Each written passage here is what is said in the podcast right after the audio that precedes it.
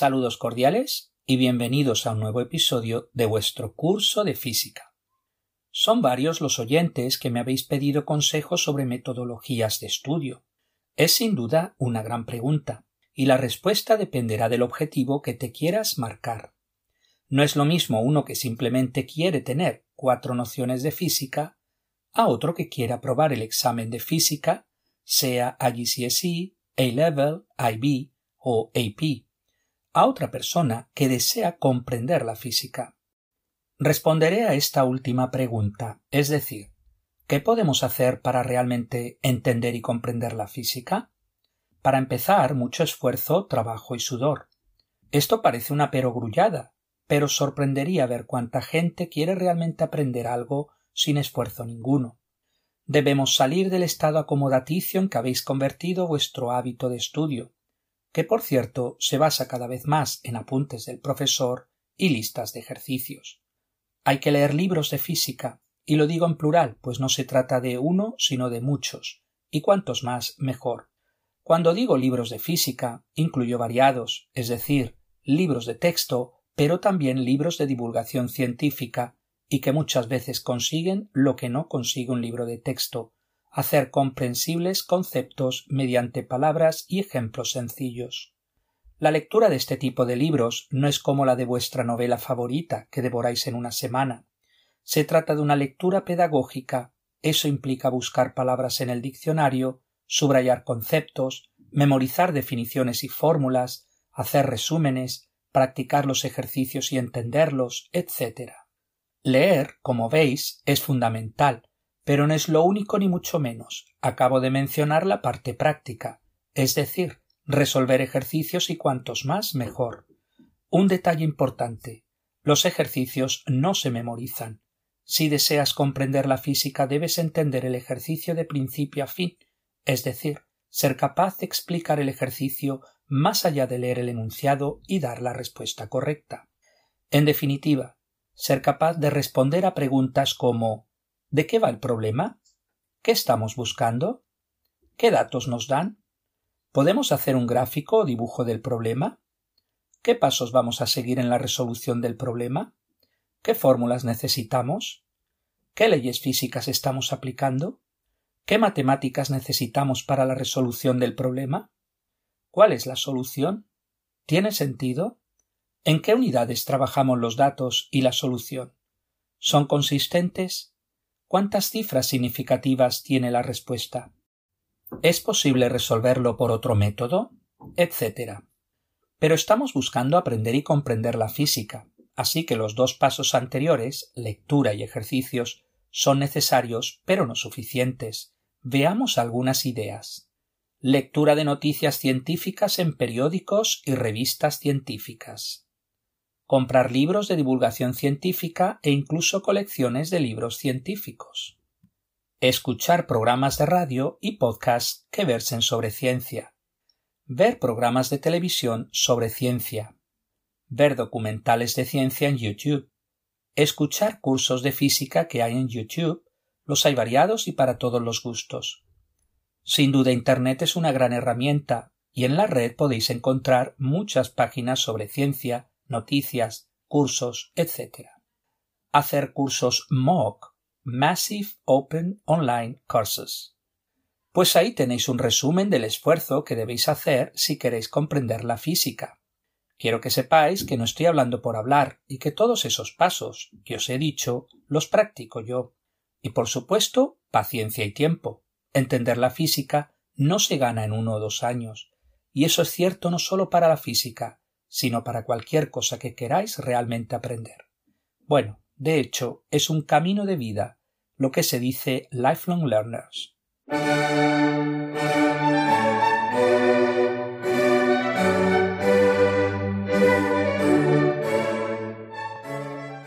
Empezamos un nuevo tema, el movimiento ondulatorio. Como veis, el tema del movimiento es fundamental en la física. Ya hemos estudiado distintos tipos de movimientos. ¿Os acordáis de cuáles? Movimiento rectilíneo uniforme. Movimiento rectilíneo uniformemente acelerado. Movimiento parabólico o de proyectiles. Movimiento circular. movimiento browniano y ahora movimiento ondulatorio. Imagino que todos habéis visto alguna onda alguna vez, como por ejemplo las olas del mar. Pero hay muchos ejemplos cotidianos más. Cuando lanzáis una piedra a un estanque se generan ondas. Pero no solo en el agua se generan las ondas. Cuando hablamos se generan ondas que viajan en el aire. La luz son ondas electromagnéticas que viajan en el vacío. Con un muelle también podemos generar ondas. Entonces, ¿qué es una onda? Definimos onda a toda perturbación de un medio, que viaja transmitiendo energía, pero no materia.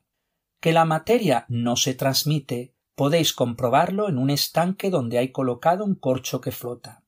Cuando lanzáis una piedra al estanque, se generan frentes de onda circulares, que se expanden con centro en la piedra pero si os fijáis en el corcho que flota, lo único que hace es subir y bajar conforme pasan los frentes de onda, pero no se traslada de sitio, no se mueve a otro lugar. En cambio, que transmite energía se comprueba tristemente en el poder destructor de los terremotos y tsunamis.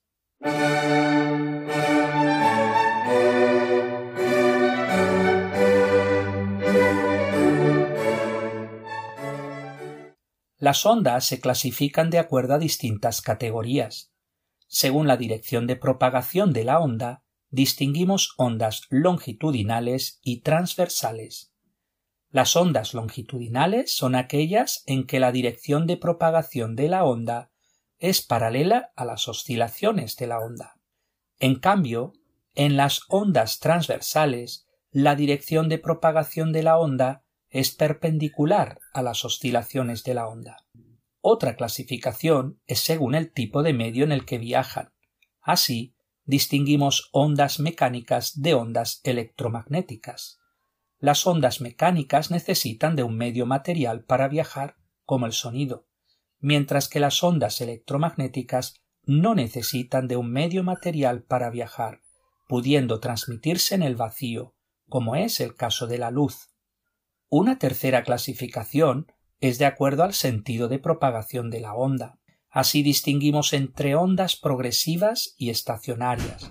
Su estudio, muy importante, se incluye en AS Level, es decir, el próximo curso.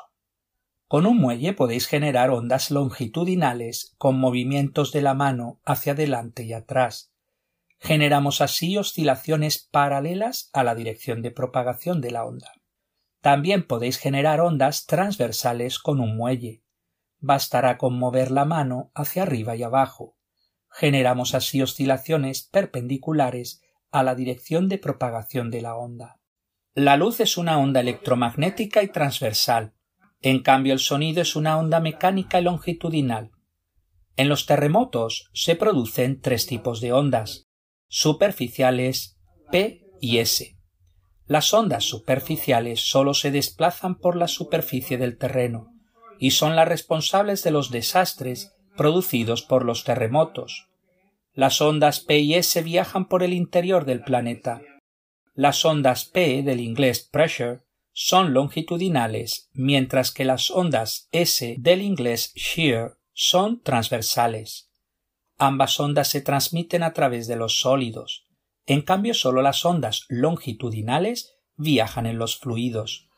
Este hecho sirvió a los geofísicos para inferir que parte del núcleo terrestre, el externo para ser exactos, es líquido, ya que en la parte diametralmente opuesta donde se genera el terremoto siempre se observaban ondas P, pero nunca ondas S. Las ondas superficiales, como las olas del mar, son combinaciones de ondas longitudinales y transversales, de ahí que se obtiene un movimiento circular justo por debajo de las olas.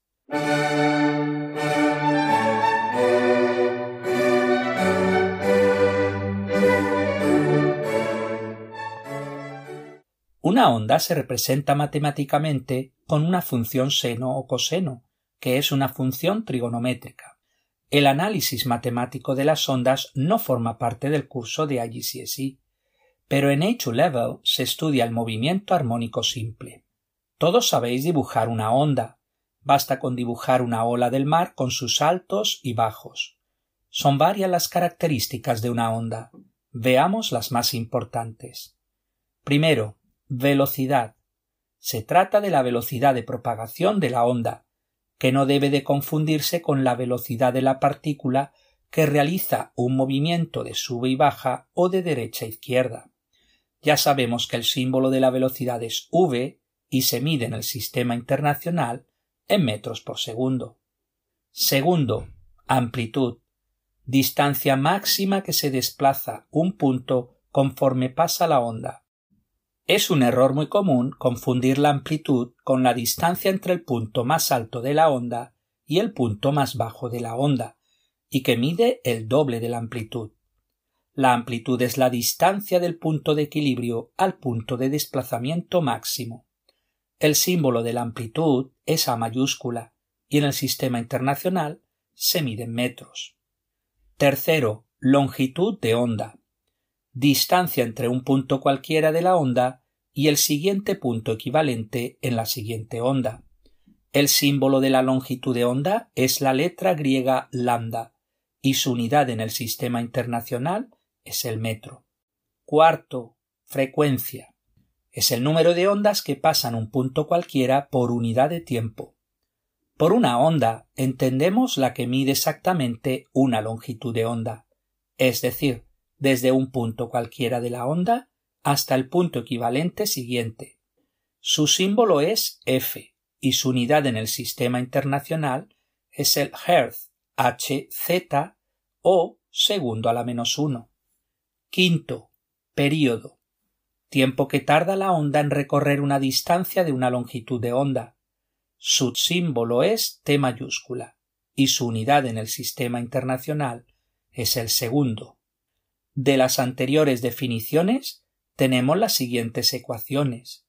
Primero, F igual a 1 dividido T, es decir, frecuencia y el período son inversos uno del otro. Segundo, V igual lambda F igual lambda dividido T y que se conoce como la ecuación de onda.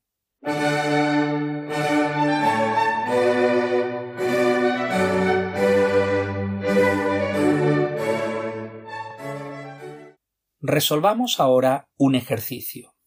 Dibujamos una onda A en papel cuadriculado de forma que la escala representa un metro cada dos cuadrados del papel. Se trata de una ola del mar que ocupa tres cuadrados desde el punto mínimo al punto máximo de la ola y ocupa cuatro cuadrados desde el punto máximo al siguiente punto máximo. Con dicha información, calcular. Apartado A. Se trata de ondas transversales o longitudinales transversales, ya que la dirección de propagación de la onda es perpendicular al desplazamiento de una partícula en la ola. Apartado B. ¿Cuál es la longitud de onda? Lambda igual 4 cuadrados dividido 2 cuadrados ocupan un metro, igual 2 metros. Apartado C. ¿Cuál es la amplitud? A igual 3 dividido 2 igual 1.5 metros. Apartado D. Sabiendo que dos ondas pasan una bandera cada segundo, primero, calcular la frecuencia. F igual 2 Hz o segundo menos 1. Segundo, calcular el periodo. Periodo igual inversa de la frecuencia, igual 1 dividido 2 igual 0.5 segundos. Apartado E. ¿Cuál es la velocidad de la onda? V igual lambda f igual 2 por 2 igual 4 metros por segundo. Apartado F. Tenemos una onda B con la misma amplitud que A, pero ahora de pico a pico hay 8 cuadrados, ¿Cuál es la longitud de la onda B? Lambda igual 8 cuadrados dividido 2 cuadrados son un metro igual 4 metros. Apartado G y último. ¿Cuál es la frecuencia de la onda B sabiendo que tiene la misma velocidad que A? Partimos de que VA es igual a VB. Por tanto, lambda A FA es igual a lambda B FB. Sustituyendo valores numéricos, 2 por 2 igual 4FB, de donde resolviendo encontramos FB igual un Hz. Pues hasta aquí el episodio de hoy. Muchas gracias por su atención y hasta el próximo día.